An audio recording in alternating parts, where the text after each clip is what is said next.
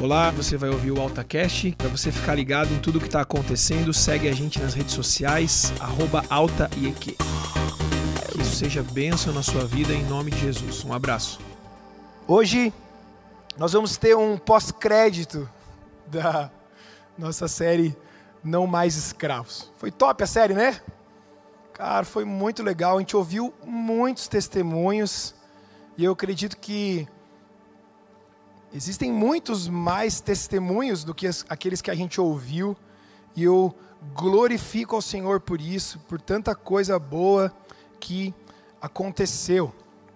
E eu digo que nós vamos ter aqui um pós-crédito, porque eu vou acabar mencionando algumas coisinhas que são referentes ao que nós vimos durante a série, mas não recapitulando, simplesmente mencionando. Mas desde que eu comecei a orar, perguntando para Deus sobre a palavra de hoje, sobre o que deveria ser ministrado, eu senti uma necessidade muito grande de falar algumas coisas que são, para muitos crentes, extremamente básicas, talvez até óbvias para alguns. E aí, orando sobre essa mensagem, o Espírito Santo, numa num dos momentos de oração, o Espírito Santo falou comigo o seguinte: ele falou assim, o óbvio precisa ser falado. Eu falei, Amém, Jesus. Se o óbvio precisa ser falado, então aquelas coisas que talvez para mim sejam óbvias e para alguns de vocês sejam óbvias, para outros elas podem ser consideravelmente desconhecidas. A verdade é que é nítido para quem tem buscado ao Senhor, para as pessoas que também pelas pessoas que eu tenho conversado aqui, que Deus está fazendo uma grande obra nas nossas vidas. Amém? Vou dizer mais uma vez: Deus está fazendo uma grande obra nas nossas vidas. Amém? Ah, porque teve uma série? Não, nada a ver. A série é só mais uma das ferramentas que Deus traz para que continue a obra que Ele começou na sua vida. O Senhor está constantemente falando e constantemente trabalhando nos corações daqueles que estão dispostos a viver a vida que Deus tem oferecido a nós. Vou fazer uma pergunta óbvia, mas como o óbvio precisa ser dito, você quer viver a vida que Deus tem para você? Você quer viver a vida que Deus tem para você sem reservas, intensamente, plenamente? Então o Senhor ele vai continuar trabalhando no seu coração, te ensinando, te exortando e te conduzindo pelo caminho eterno, pelo caminho da verdade. Filipenses 1:6 diz que aquele que começou a boa obra em nós é fiel para completá-la até o dia de Cristo Jesus. Ele é fiel e ele vai completá-la. Quando nós nos arrependemos dos nossos pecados, confessamos e cremos em Jesus Cristo, nós recebemos uma nova vida. E 2 Coríntios 5,17 diz que se alguém está em Cristo, é nova criação. As coisas antigas já passaram e coisas novas surgiram. A NVI fala isso. Eis que surgiram coisas novas. E essa palavra aqui, que é traduzida para nós como nova criação, ela originalmente fala de alguma coisa totalmente nova, que nunca foi vista antes. Ela não é um novo item de uma coisa que já existia, mas é algo que foi criado do zero, como lá no Gênesis, quando Deus fala e as coisas surgem. Não é, por exemplo, essa caneca, uma caneca simples.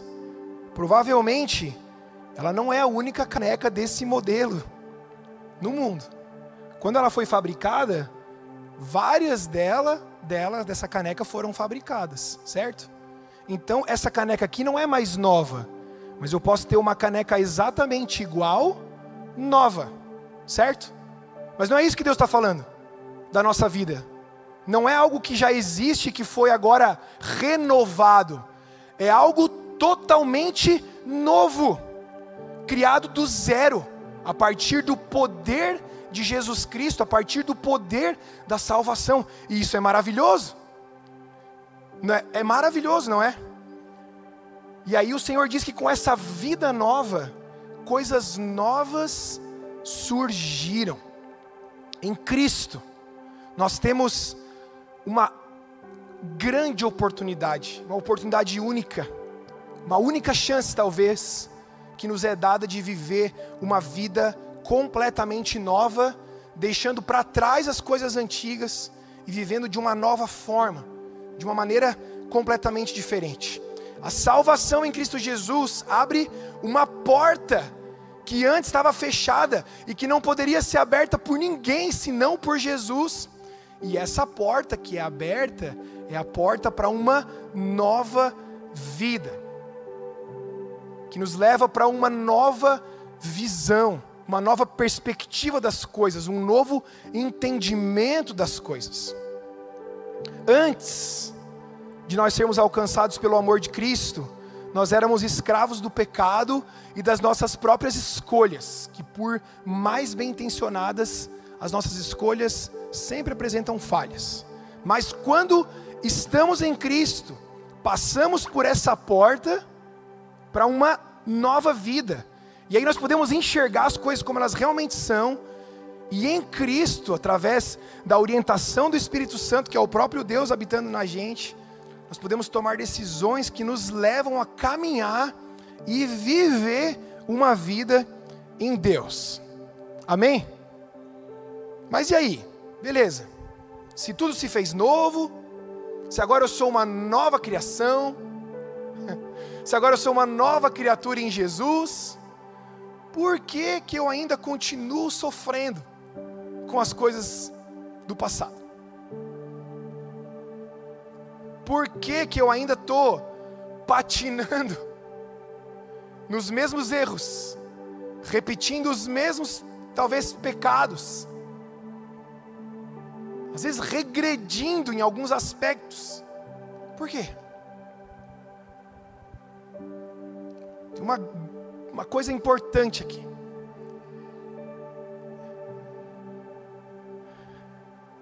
Estar habilitado e praticar as coisas para qual eu estou habilitado são momentos diferentes, são coisas diferentes. Estar habilitado e praticar são coisas que estão atitudes de distância. Como, como que isso funciona? Deixa eu dar um exemplo para vocês. É, eu me formei em 2000 e 2000 e alguma coisa, acho que foi 7 ou 8, 2008. Acho que 2007. Eu me formei em engenheiro ambiental. Não sei se você sabia disso. Me formei em engenheiro ambiental pela Universidade de Estado de Santa Catarina e comecei a trabalhar na área. Fui lá, é, fiz o meu cadastro no CREA, tirei uma carteirinha, fui habilitado. Depois eu ainda fiz uma especialização já aqui no Paraná, na UTFPR, em Engenharia de Segurança do Trabalho. Então tenho duas habilitações aí como engenheiro. Trabalhei algum tempo e o Senhor me chamou para tempo integral na obra, eu deixei para trás isso e agora só trabalho como pastor, sirvo como pastor. Hoje tenho um negócio também, então sou um meio empresário também. Mas enfim, eu nunca mais atuei como engenheiro. Eu nem tenho mais CREA, né? O meu CREA eu suspendi ele porque eu não uso mais. Então, eu não posso dizer hoje que eu sou engenheiro. Eu posso até dizer que eu sou habilitado. Tu pode dizer, ah, eu sou engenheiro porque eu tenho uma habilitação. Mas eu não exerço a função de engenheiro. O que realmente me faria engenheiro completo, como profissional, seria se eu estivesse atuando na minha profissão. Ok? Estão entendendo onde eu quero chegar? Então eu posso, eu só poderia atuar como engenheiro, obviamente, porque eu fui habilitado. Se eu não tivesse sido habilitado, eu não poderia atuar. Mas da mesma forma, se eu quisesse atuar como engenheiro, não sendo habilitado, eu não poderia. Concordam comigo? Poderia até ser preso, né, por falsidade ideológica, poderia ser preso por muitas outras coisas, por responsabilidade e tal. E uma vez que eu, sendo habilitado, atuo dentro da área para a qual eu fui habilitado, eu vou sendo recompensado por isso, com um salário, financeiramente, com a profissão. E quanto mais eu vou praticando essa profissão para a qual fui habilitado, melhor eu vou me tornando. Ok? Isso poderia ser aplicado para carteira de motorista também. Mas aí alguns vão dizer que mesmo praticando continua dirigindo mal. Então, eu não quero, eu quero falar uma coisa, para que você viva uma vida em Deus, você precisa ser alguém que foi salvo, certo? Eu não tenho como simplesmente decidir viver uma vida por Deus se a salvação não alcançou o meu coração. Mas se eu aceitei Jesus e a salvação me alcançou, isso não quer dizer que eu vou viver uma vida exatamente para a qual o Senhor me chamou para viver. Está fazendo sentido? Eu passei pela porta que é Jesus para caminhar um caminho eterno, mas eu preciso caminhar esse caminho eterno. Eu preciso ir na direção daquilo que Deus me chamou, me salvou para ser. Deus não me deu uma nova vida, não te deu uma nova vida, não te fez uma nova criação para você simplesmente estar. Ele te chamou para viver essa vida. Ele te chamou para caminhar nessa vida. Mesmo entendendo isso, mesmo dizendo assim, pastor, eu creio em Jesus, eu sei que eu fui salvo pela graça, eu quero viver uma vida com Deus, mas eu não consigo. O que será que acontece? E é sobre isso que eu quero falar um pouquinho com vocês hoje. O que que acontece? E antes de ir para os textos bíblicos, convidei, convidei não, né? Eu e a Su conversando aqui, a Su escreveu uma parábola, uma história. E além de contar essa história, a Mavi vai desenhar a história. Então a gente vai acompanhar essa parábola ali com elas. Vamos lá.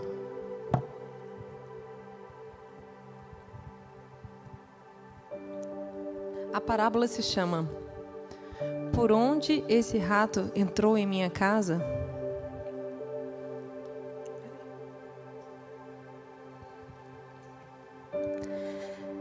Era uma vez uma linda casa, dessas que você vê em filmes.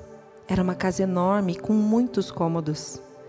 Essa casa tinha uma pequena rachadura perto do piso de madeira. Quase não dava para ver, pois havia em frente à fresta uma estante de livros. Certo dia, um ratinho saiu do esgoto e encontrou a rachadura da rebuscada residência. Ele entrou pelo buraquinho e gostou do que viu. Percebeu que ninguém ouviu e muito menos o expulsou. O ratinho, chamado Capotraste, encontrou um cômodo da casa que não estava sendo habitado por ninguém. Então, decidiu fazer daquele quarto o seu novo lar. Não demorou muito para que Capotraste encontrasse na rua uma bela rata cinzenta. E lá na casa eles foram viver e tiveram muitos, mais muitos, muitos filhotinhos. Tempo depois, o dono da casa decidiu finalmente se desfazer de objetos e móveis que ele não usava há anos. Então, contratou duas pessoas para que o ajudasse com essa tarefa. Quando entraram no quarto, que estava fechado há tanto tempo, levaram um grande susto. Tinham camundongos por todos os lados não imaginavam que encontrariam tantos ratos morando ali. E quando começaram a mexer em alguns móveis, começaram a sair ainda mais ratos. E ao erguerem o tapete, então, eram tantos ratos que mal dava para contar pela velocidade que corriam. Dava até a impressão de que o tapete estava levitando em meio aos gritos de susto. A equipe de detetização teve de ir lá muitas vezes, mas os ratos não paravam de aparecer. Eles se espalharam pela casa. Então, o dono da casa, já exausto com a situação, em alta voz gritou: Meu Deus, me mostre como esses ratos continuam entrando em minha casa. Sentou-se no chão e de trás da estante de livros apareceu um ratinho que correu pela casa. Foi aí que ele encontrou a pequena rachadura que dava acesso para os ratos do esgoto entrarem. O dono da casa precisava fechar mais que depressa aquele buraco. E foi o que ele fez. Fechou a brecha, que aparentemente era tão pequena, mas que gerou grande transtorno e medo. Nunca mais aqueles ratos o importunou. Depois disso, ele tirou uma grande lição de que nunca mais deixaria a casa tanto tempo sem limpar.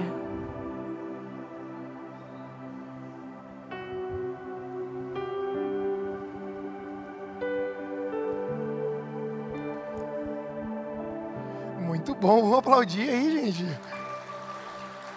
Muito bom, muito bom. Muito bem. Essa casa sou eu. Essa casa é você. Uma linda casa com muitos cômodos, que nós não somos uma casa qualquer, com diversas áreas que vão representando a nossa mente, o nosso corpo, o nosso espírito, a nossa alma. E essa casa Jesus escolheu para habitar. Mas Jesus não escolheu habitar essa casa e ficar simplesmente na sala ou simplesmente na cozinha. Ele quer habitar na sua vida de uma forma completa. Uma casa limpa, sem mancha, sem cheiro de pecado. E aí, nós podemos dizer que existe um cômodo dessa casa que chama família, outro cômodo que existe vida sentimental, relacionamentos e assim por diante. Precisamos entender que se Jesus liderar essa casa, a minha vida e a sua vida vão sendo transformadas pela liderança de Jesus, porque Jesus está ali dentro. E aonde Jesus está, o mal tem que sair. Aquele buraco na parede, aquela rachadura, ele representa o pecado ou a brecha ou a legalidade que é aberta aonde há pecado. E essa é uma abertura que a gente dá para que coisas que não vêm de Deus e que vêm sujar o nosso coração entrem e ocupem a nossa casa. Aqueles ajudantes que vêm para ajudar o rapazinho representam líderes espirituais que nos aconselham, que nos ajudam, que nos conduzem às vezes em um tempo de, de renúncia, de quebra de vínculos, de como se fosse um arrependimento conduzido, né? Para que nós tiremos toda a autoridade espiritual que foi dada aos demônios e retomemos ela, entreguemos ela na mão de Jesus. Por isso precisamos procurar pessoas maduras e sábias para isso. Os ratos, obviamente, são espíritos malignos, entidades demoníacas que encontram espaços para entrar e ocupar a nossa casa. Por isso, precisamos limpar o nosso coração como limpamos a nossa casa sempre através de confissão de pecados, pecados que precisam ser confessados, arrependimento, purificação. E uma vez que fazemos isso, não há como essa sujeira permanecer. Precisamos recorrer a Deus o tempo todo, que é o dono dessa casa, para que Ele nos mostre, como mostrou para o rapazinho, que atrás do armário existia uma abertura, para que essa abertura seja fechado. Quando fala fechou o buraco, é um pecado que foi confessado. E a legalidade foi retirada. E aí ele no finalzinho falou, ele nunca mais deixou a casa tanto tempo sem limpar. É como deixar o Espírito Santo sondar o nosso coração. E entra uma coisa que não é porque alguma coisa aconteceu há muito tempo atrás, que não precisa ser confessado hoje, se esse buraco continua aberto. Mas aí eu quero entrar num assunto aqui muito interessante, que é a respeito do nosso posicionamento em Cristo. Nós podemos ter, usando da parábola, a gente pode ter descoberto a necessidade de uma cura interior, a necessidade de romper maldições, como nós ouvimos aqui o pastor Silas ministrar. A gente pode ter percebido a necessidade de quebrar vínculos que foram estabelecidos no passado com Satanás. Mas se nós não nos posicionarmos, ou seja, se não entendermos de uma vez por todas quem nós somos em Cristo Jesus e qual é a nova identidade que nós temos em Cristo, qual é a nossa nova cidadania, que é uma cidadania celestial e eterna, todas essas práticas, esses recursos, quebra de vínculo, cura interior, rompimento de maldições, todas essas práticas, se nós não soubermos a nossa posição em Cristo, elas deixam de ser práticas espirituais e elas viram simplesmente muletas místicas, paliativos emocionais, que dão uma ideia de alívio, mas que lá no fundo não produzem efeito. Estão comigo? Eu não estou dizendo, gente, que essas coisas não funcionam. Elas funcionam. Eu creio na eficácia de quebra de vínculo, de quebra de maldição, de processo de cura interior, existem vários hoje em dia, mas essa eficácia só é comprovada nas pessoas que antes ou logo que iniciam esse processo, elas sabem com segurança quem elas são em Cristo Jesus. Que diz respeito ao nosso posicionamento espiritual. E o problema é que tem muito crente que quer lidar com as consequências sem eliminar as causas. Ele percebe as consequências. E aí as consequências trazem um incômodo, uma, uma tribulação, um, um desconforto emocional, desconforto espiritual. Então, eu, eu, eu tento lidar com aquelas consequências, com aquele desconforto. Eu até recebo algum alívio, porque orar realmente transforma as nossas emoções, nos toca. Mas se eu ficar lidando só com as consequências, sem eliminar a causa, a causa permanecer lá, essas consequências vão aparecer de novo. E elas às vezes vão se transformando em outras coisas, mas vão surgindo enquanto eu não lido com a causa, porque a causa é o pecado. E o único que pode nos libertar do pecado é o próprio Cristo. Não é uma ferramenta que vai nos libertar do pecado, é Cristo. E para que eu seja liberto desse pecado, eu preciso confessar esse pecado para que o Senhor tenha autoridade sobre essa área da minha vida, para que ninguém mais tenha autoridade senão Jesus. Amém? Estão entendendo? Então, o processo de cura, de quebra de vínculo, de quebra de maldição, ele só vai realmente acontecer se primeiro você entender quem você é em Cristo Jesus. Quem você é em Cristo Jesus? Uma nova criatura que não tem mais que sofrer com as coisas que estão no seu passado, que não tem mais que sofrer consequências de pecados que ficaram no seu passado. Amém? Nós entendendo, entendendo a nossa posição em Cristo Jesus, então nós precisamos caminhar na direção daquilo que ele tem para nós. Sabe, crente é uma coisa, né? Crente adora adora enfeitar o pavão, adora inventar coisa para se incomodar, parece até para desviar a atenção de assuntos que são sérios. O crente às vezes se preocupa, ah, porque não pode ver filme da Disney. Quem que é aquela geração que foi privada da Disney? E aí levanta a mão. Não, porque não pode filme da Disney, porque não pode o Harry Potter, porque não pode o essa série nova, Round Six, não pode. Não pode tatuagem. Ai, Jesus. Fica inventando coisas para ocupar um espaço, às vezes, na prática espiritual, enquanto coisas sérias são negligenciadas. A gente fica dando importância para as coisas que são marginais, muitas vezes, detalhes, deixa de lado o que realmente precisa ser expelido da nossa vida, que é o pecado.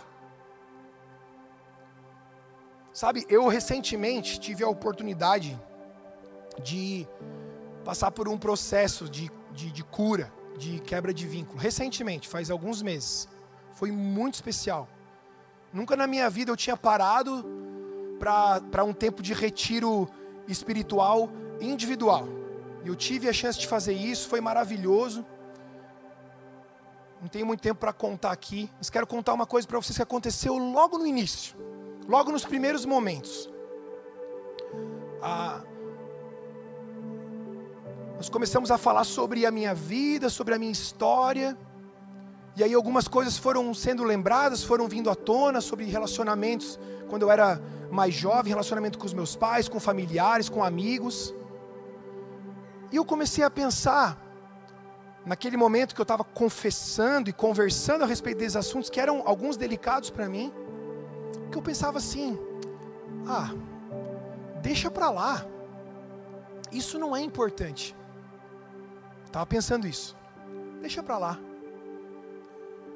Mas aí, quando nós terminamos de conversar e fomos para o momento de oração, o Espírito Santo falou uma coisa no meu coração com tanta clareza, não audivelmente, não ouvi audivelmente, mas o Espírito Santo falou no meu coração assim: tudo que o diabo quer é que você deixe para lá. E aquilo queimou no meu coração. Eu pedi perdão para Deus, porque de alguma forma eu estava dizendo para Deus assim: o Senhor não precisa lidar com isso, Deus. Deixa para lá. Deixa que eu resolvo. E muitas vezes você faz o mesmo. Você pensa assim: ah, é algo que já ficou, é algo que já passou, mas você sabe que não passou, porque quando você é tocado nessa área, aquilo vem à tona, a consequência vem à tona, afeta o teu emocional, afeta a tua saúde, afeta a tua forma de pensar, afeta a tua forma de sonhar, porque nunca foi tratado da maneira que deveria, nunca foi confessado da maneira que deveria. Nunca foi quebrado da maneira que deveria, porque tudo que o diabo quer é que você deixe para lá, e esse pecado vai afetando muita coisa na nossa vida, gente. Afeta os nossos relacionamentos, nosso relacionamento com Deus, nosso relacionamento com a família, nosso relacionamento com os amigos, afeta a nossa saúde, agrava doença, traz doença, contamina tudo como um vírus, vai contaminando todas as áreas da nossa vida: corpo, alma e espírito. E o pecado é tudo aquilo que me faz errar o alvo, né? A tradução da palavra pecado no antigo é errar o alvo, é errar Deus. Eu tento, mas não consigo, eu erro Deus. Tomo decisões que me afastam, ou tenho práticas que me afastam. O pecado é toda quebra de princípios que já foram estabelecidos por Deus na Sua palavra.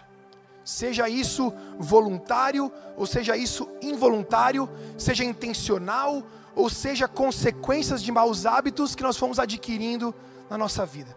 Não é porque já virou um hábito e talvez não te cause remorso que deixou de ser pecado. Até mesmo aqueles pecados que não são culturalmente, na cultura cristã, falados e aceitos, né? como os que aparecem lá em Gálatas 19, maledicência, mais conhecida como fofoca, glutonaria, que é o vício em comer em excesso, sentimentos de raiva, de vingança, inveja, mesmo que seja uma inveja silenciosa, bajulação, emulação, que é comparação, é querer viver a vida de outra pessoa, consumismo, etc. Até timidez que gera negligência, né? A timidez que gera negligência, que é aquele que sabe o que tem que fazer, mas não faz, como diz em Tiago capítulo 4, versículo 7, acaba também cometendo pecado.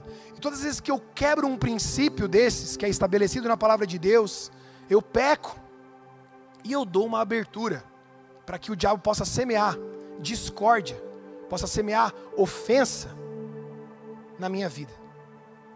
E essa abertura que o crente chama de brecha. É um linguajar muito crente, né? Se alguém fala brecha numa conversa, você já sabe que o cara é crente. É que nem quando alguém fala discernimento. Só crente que fala, usa essa palavra, discernimento. E é isso que se chama brecha, é esse espaço que é dado através do pecado. E o que que nós precisamos fazer? Você pode estar pensando assim, como eu já vi gente pensar e argumentar. Ah, então, Carlinhos, você está dizendo que o sacrifício de Jesus na cruz não foi suficiente para me salvar e para me limpar do pecado. É isso que você está falando. Não é isso que eu estou falando.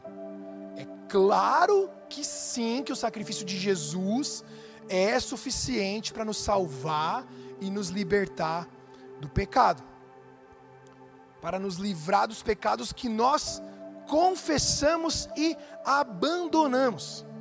O verdadeiro arrependimento, a verdadeira libertação do pecado é quando o pecado é abandonado, quando ele fica para trás, quando ele fica lá no passado. E nós temos a, o poder de nos livrarmos desse pecado, entre aspas, por causa do poder salvador de Jesus nas nossas vidas. Se não fosse o sacrifício de Jesus, nunca seríamos libertos desses pecados.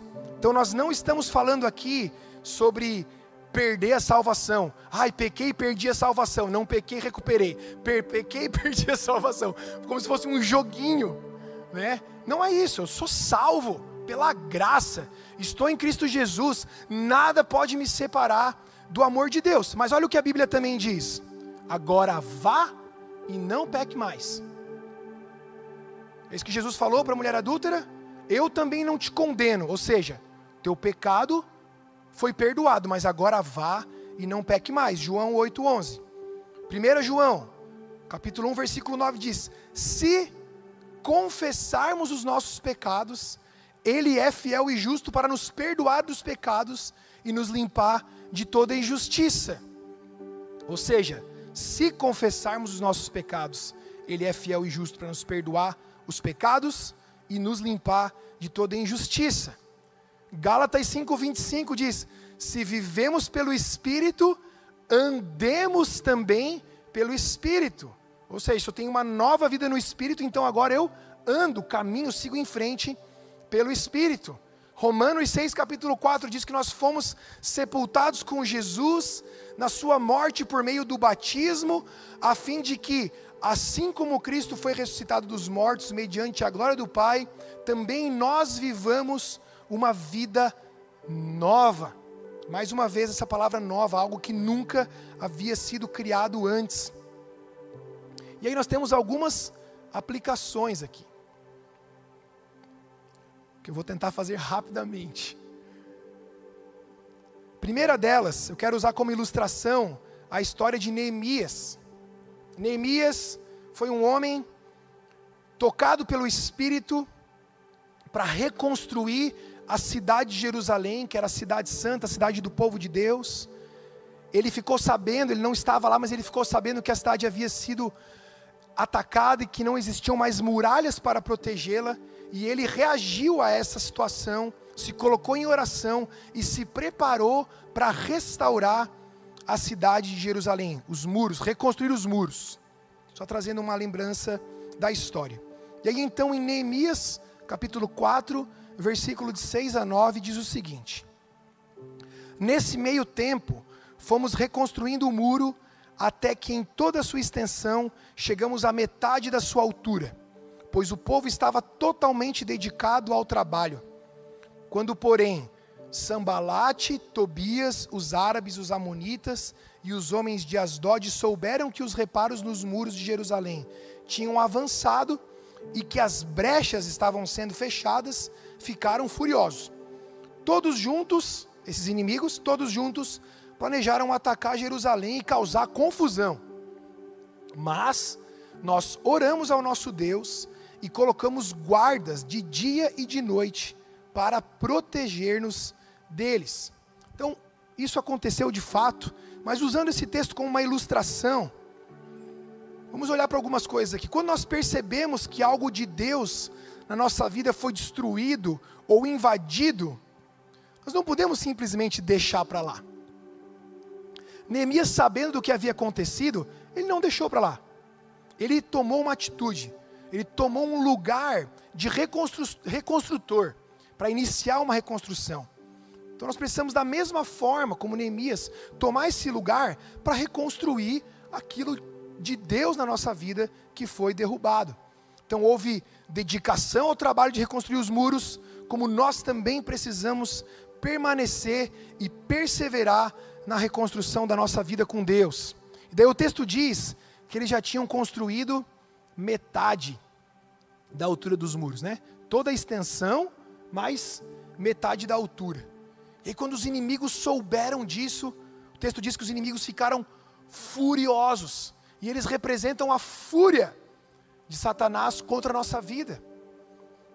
E o texto diz que esses inimigos planejaram causar confusão. Da mesma forma que o diabo vem para causar confusão, para pôr em dúvidas as coisas que Deus está fazendo na tua vida. No meio do processo de reconstrução, Satanás fica tentando colocar distorções sobre o que Deus realmente está fazendo. Foi isso que eles tentaram fazer. Mas o texto também diz que o povo de Deus orou e colocou guardas para vigiar. Orando e vigiando. Esse é o primeiro exemplo. Segundo, Números capítulo 13. Eu vou resumir a história aqui, mas é do 25 ao 33. O povo ele caminhava pelo deserto porque havia sido liberto da escravidão, metaforicamente, mas simbolicamente libertos da escravidão do pecado. O faraó e o Egito representam o pecado, e eles estavam indo em direção das bênçãos que Deus havia prometido, terra prometida. Só que no meio dessa caminhada no deserto, o povo começou a passar dificuldade. Passou fome, passou sede, passou frio, passou calor, enfim, dificuldades, tribulações. E essas tribulações, essas dificuldades, começaram a fazer o povo balançar e até questionar se a promessa de Deus realmente iria se cumprir. Começaram a questionar se realmente Deus ia, de, ia permitir que eles experimentassem as bênçãos. Então Moisés escolhe doze homens e mandam esses doze homens lá espiar a terra prometida para provar para o povo que essa terra realmente existia. São os famosos doze espias. Então eles voltam dessa visita à terra prometida e mostram, eles falam assim: olha só, é o que diz o texto. Entramos na terra qual você nos enviou, onde manam leite e mel. Aqui estão alguns dos frutos dela. Eles mostram. Mas, eles dizem: o povo que lá vive é poderoso, as cidades são fortificadas e muito grandes. Também vimos descendentes de Enac. Nananana. Então, Caleb, que era um dos doze, fez o povo parar de reclamar. Ele falou: calem-se. E perante Moisés disse: subamos e tomemos posse da terra, é certo que venceremos. Mas os homens que tinham ido com ele, os outros, disseram: Não podemos atacar o povo, eles são mais fortes do que nós. E eles começaram a espalhar para todo o restante do povo um relatório negativo a respeito da terra prometida. E o último versículo que nós vamos que eu vou mencionar aqui, o 33, diz assim: Vimos também os gigantes, os descendentes de Enac, diante de quem parecíamos gafanhotos. Eles se comparam a insetos. Mais uma ilustração para mostrar para nós que, como povo de Deus, nós somos libertos da escravidão do pecado e nos colocamos no caminho da terra prometida. E no meio dessa caminhada, que é a vida que você está vivendo hoje, a nova vida, você é afligido, nós somos afligidos por tribulações, que muitas vezes nos fazem pensar se Deus realmente está fazendo alguma coisa. As dificuldades nos fazem duvidar muitas vezes se Deus realmente vai nos permitir ou vai nos abençoar de verdade.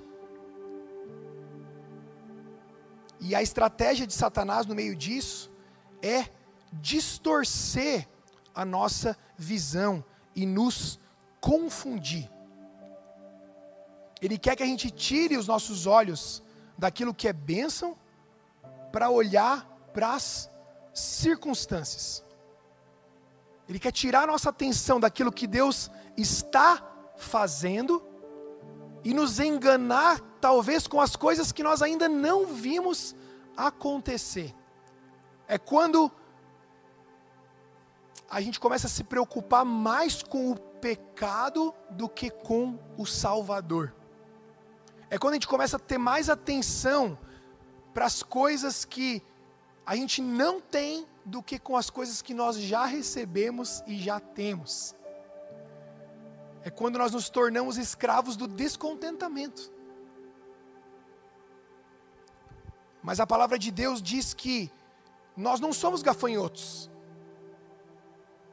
A palavra de Deus diz que nós somos povo de Deus, exército do Senhor, e que o que está em nós é maior do que o que está no mundo. 1 João 4,4.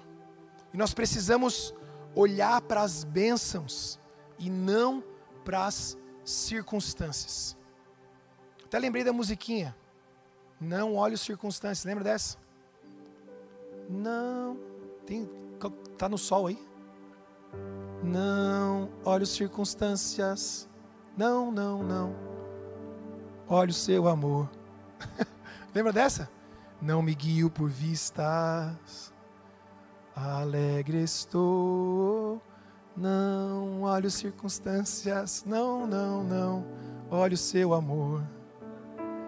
Não me guio por vistas. Alegre estou. Vamos cantar, vamos lá. Não olhe as circunstâncias. Não, não, não. Olhe o seu amor, seu grande amor. Não me guio por vistas. Alegre estou. Não olho as circunstâncias, eu olho para o seu amor. Eu olho para o seu amor, não olho para as circunstâncias. O apóstolo Paulo diz: mantendo meus olhos fixos no Autor e Consumador da nossa fé, eu prossigo, prossigo para o alvo, prossigo para o alvo, e vou na direção daquilo que Jesus tem para mim. João 10, 9 e 10, Jesus diz o seguinte: Eu sou a porta, quem entra por mim será salvo entrará e sairá e encontrará pastagem. O ladrão vem apenas para furtar, matar e destruir. Jesus diz: Mas eu vim para que vocês tenham vida e a tenham plenamente. Eu vim para que vocês tenham vida e a tenham plenamente. Jesus deixou da sua glória deixou da glória de Deus, veio para o mundo sofrer, morrer numa cruz, ressuscitar, para quê? Para nos dar uma vida medíocre, miserável? Não. Se ele veio para nos dar uma vida plena, uma vida abundante, como diz o outro, a outra tradução, eu vim para que tenham vida e vida em abundância. O problema não é com Jesus, não é com Deus, não é com a Bíblia, o problema é conosco. Porque nós não tomamos posse, nós não nos posicionamos dessas verdades que a palavra de Deus revela a nosso respeito quando nós estamos em Jesus. Para viver da forma que Jesus estabeleceu. Parece que ficou, não sei porquê, mas parece que ficou brega dizer que eu sou vitorioso em Cristo Jesus, que eu sou mais do que vencedor. Eu não sei porquê, mas parece que as, talvez isso seja um plano do diabo para ridicularizar coisas que têm a ver com a sua identidade em Cristo Jesus. Como se fosse brega você dizer que você é revestido pelo poder do sangue de Jesus como se fosse brega dizer que, que nós somos mais do que vitoriosos em Cristo, como se fosse algo meio fraco declarar que Jesus nos fez mais do que vencedores, mas essa é a verdade sobre nós. Nós recebemos uma nova identidade em Cristo Jesus. Efésios 2 diz que nós ressuscitamos com Cristo, Ele nos fez assentar em lugares celestiais, Ele nos coloca numa perspectiva celestial. E é em Jesus, então, porque estamos nesses lugares celestiais, em Jesus nós temos autoridade para declarar no mundo espiritual que nenhuma outra influência há sobre a nossa vida senão a influência do nosso Deus, do nosso Jesus. Nós temos autoridade no mundo espiritual sobre toda potestade, sobre todo demônio, sobre todo poder maligno, e ao invés disso, muitos cristãos vivem com medo, vivem acuados, com medo do mundo espiritual, sendo que a gente devia estar navegando no mundo espiritual com coragem, com desenvoltura no espírito. E ao invés disso, a gente vê um monte de crente acuado, com medo, se encolhendo. É claro, gente, eu já estourei o tempo aqui, mas eu preciso terminar. É claro, me perdoem por isso, aguenta firme aí. É claro que espiritualizar tudo é exagero. Né? Tem gente que espiritualiza tudo, queimou a resistência do chuveiro, ah, é o diabo contra a minha vida. Né? Furou um pneu, olha aqui o diabo. Né? Não tem dinheiro para pagar a conta. Oh, o diabo que não dá, roubou meu dinheiro. Espiritualiza demais. Mas também tem o contrário, aquelas pessoas que acham que nada é espiritual. Não, nada a ver isso daí. Né? Até cria assim uma, um ar de superioridade assim. Ah, essas coisas espirituais não me atingem. Atingem sim. Não é porque você não acredita que não existe. E o mundo real é, o mundo espiritual é mais real do que você imagina. E essas, esses desvios de entendimento são plantados por Satanás, porque o diabo não quer que você assuma essa identidade de se assentar nos lugares celestiais. Ou seja, não quer que você exerça essa autoridade no mundo espiritual em Jesus. Mas a boa notícia hoje é que a obra que Jesus Cristo está fazendo na nossa vida é maravilhosa. Ele nos salvou para vivermos já um pouco do céu, um pouco da eternidade aqui nos nossos dias. Ele nos salvou para nós vivermos uma vida plena, uma vida cheia de vida. Não sei se isso faz sentido, mas uma vida cheia de vida. Jesus não nos salvou para simplesmente a gente sobreviver e passar mais um dia e outro dia e sobrevivendo. Ele nos salvou para nós vivermos uma vida e uma vida abundante. Olha só o que diz Salmo 127, versículo 1 e 2. Se não for o Senhor o construtor da casa, será inútil trabalhar na construção. Se não é o Senhor que vigia a cidade, será inútil a sentinela montar guarda. Será inútil levantar cedo e dormir tarde, trabalhando arduamente por alimento. O Senhor concede o sono àqueles a quem ama. Esses versículos, esses dois versículos, nos mostram como nós devemos viver a nossa vida para desfrutar das bênçãos que Deus tem e permanecermos no caminho do Senhor. Ou seja, entregando para o Senhor tudo o que nós fazemos. Se o Senhor não edificar a casa, se o Senhor não construir, em vão eu trabalho, em vão eu corro atrás. Se não é o Senhor quem guarda a minha casa, a minha vida, em vão eu me esforço para guardá-la. Deus precisa estar presente em todos os momentos da nossa vida. Escute isso, estamos terminando. O nome de Jesus precisa ser invocado em absolutamente tudo que você faz.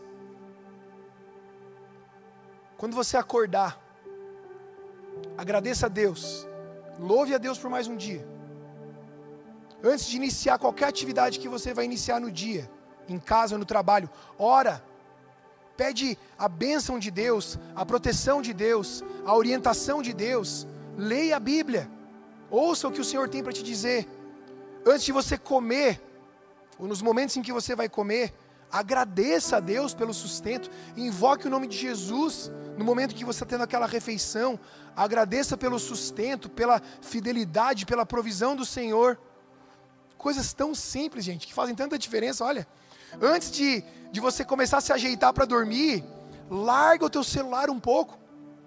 Sabe? Desliga a TV, se você está usando a TV para assistir alguma coisa na internet, separa um tempo, ora. Diante de Deus, revise o teu dia, como foi o teu dia. Sabe? Peça para o Espírito Santo sondar o teu coração. Peça perdão pelos pecados. Naquele dia já. Sabe, não deixa para depois, não deixa o que precisa ser orado no dia para o outro dia. Leia a Bíblia mais uma vez, ore mais uma vez e durma em paz. O Senhor concede o sono àqueles a quem Ele ama. Salmo 127, versículo 2. Jesus precisa estar presente em todas as coisas, em todas as coisas. Sabe, no momento em que Jesus, Mateus 26, no momento em que Jesus estava passando por um momento como homem de grande angústia, grande tribulação, ele pede para que os seus discípulos mais próximos orem e vigiem, e eles dormem. Ele volta e fala: vigiem e orem, e eles dormem de novo.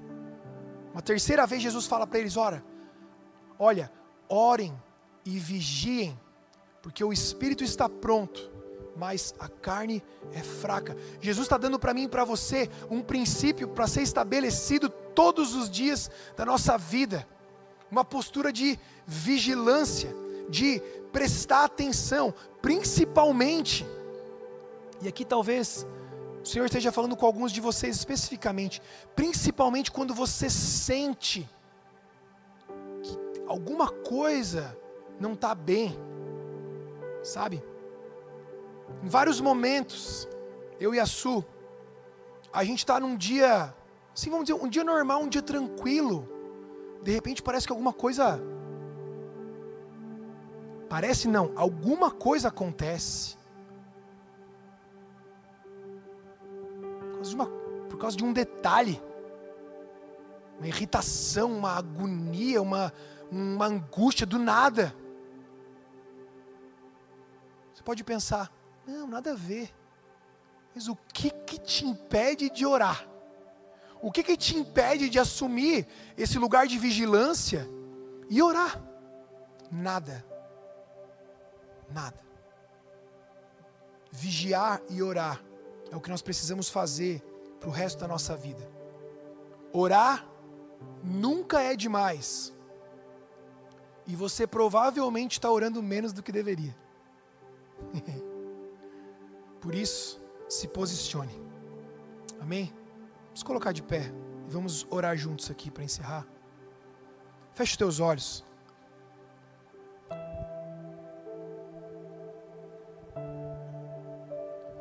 Salmo 139, versículo 23 e 24. Feche os teus olhos, por favor. Se concentre nessa oração. Salmo 139, finalzinho diz: Sonda-me, ó Deus, e conhece o meu coração.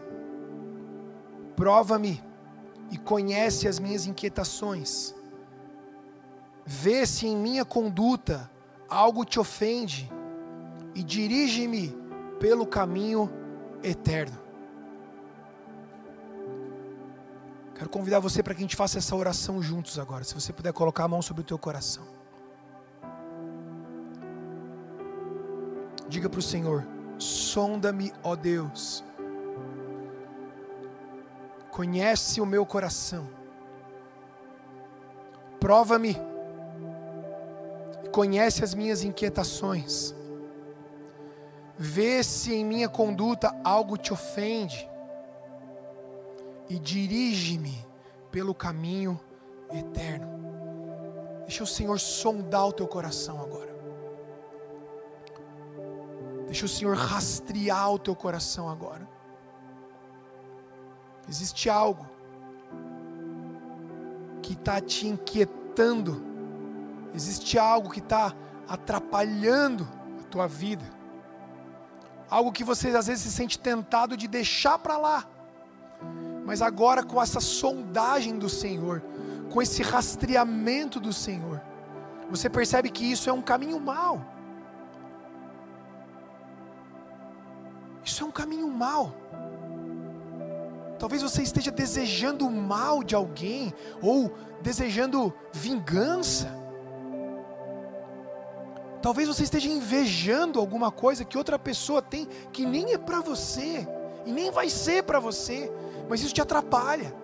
Talvez você esteja chateado, não consegue perdoar alguém que fez algo contra você. Ou talvez você ainda esteja preso num vício de pornografia ou algo relacionado à imoralidade, imoralidade sexual. O Senhor está sondando o teu coração agora. E Ele está te mostrando, sim, filho, sim, filha, isso é um caminho mau. Então peça perdão para Deus. Se você realmente se arrepende desse pecado, peça perdão a Deus. Diga, Senhor, me perdoe por esse pecado. Me perdoa, Pai.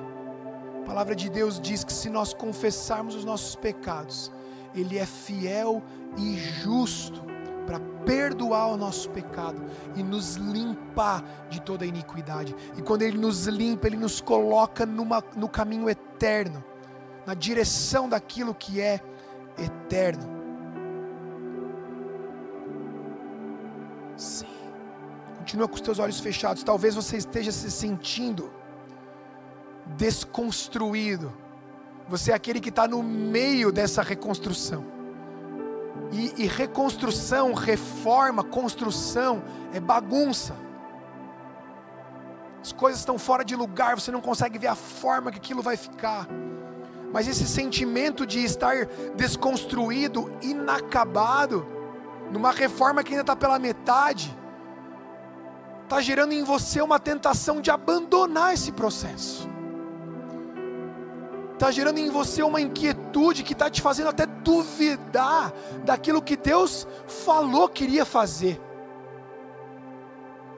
Eu quero te dizer uma coisa. O Senhor quer te dizer uma coisa através de mim agora. Se Ele falou que vai fazer, Ele já está fazendo. Se Ele falou que você vai chegar, você já está chegando. Se Ele falou que vai completar, Ele já está construindo. Não desista de continuar. Não desista de você mesmo, porque Deus não desistiu de você. Não desista de dar o próximo passo. Não desista de continuar orando. Não desista desse processo de se libertar de coisas que você percebe que ainda tem poder sobre a sua mente e sobre os seus sentimentos. Porque o Senhor está fazendo e Ele vai completar.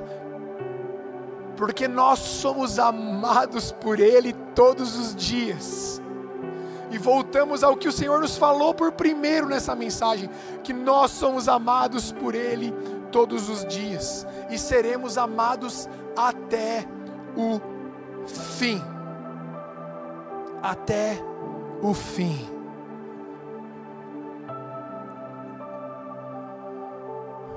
Queria fazer uma última oração com vocês agora, que é uma oração de libertação. Então, se você se sentir à vontade para fazer ela comigo, faça. Se você não se sentir à vontade, você não precisa fazer, tá bom? Mas eu vou pedir mais uma vez para que você coloque uma das mãos sobre a sua testa, sobre a sua cabeça. Eu peço que você repita as frases logo após mim. Tá bom? Vamos lá? Senhor Jesus, eu peço perdão pelos meus pecados. Senhor Jesus, eu peço perdão por não ter dado o devido valor a tudo aquilo que o Senhor fez por mim na cruz.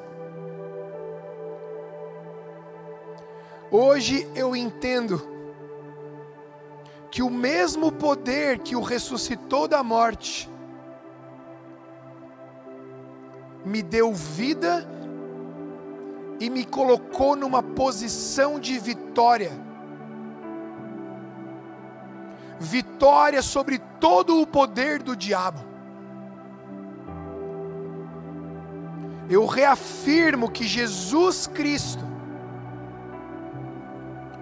Filho do Deus Altíssimo, que veio a este mundo em carne, morreu na cruz do Calvário, mas ressuscitou dos mortos, é o meu Senhor absoluto. Eu declaro que não tenho nenhum outro Senhor. Eu declaro que eu não sirvo a nenhum outro Deus. Hoje tomo posse da minha condição de vitória. Vitória em Cristo Jesus. Como herdeiro da promessa de Deus. E eu coloco agora o diabo e todo o seu exército debaixo dos meus pés declarando que maior é o que está em mim do que aquele que está no mundo. Em nome de Jesus, amém. Senhor Deus, nós te louvamos pela grande obra que o Senhor tem feito nas nossas vidas. Nós te louvamos, nós te exaltamos, porque tu és um Deus maravilhoso em amor, em graça e em misericórdia.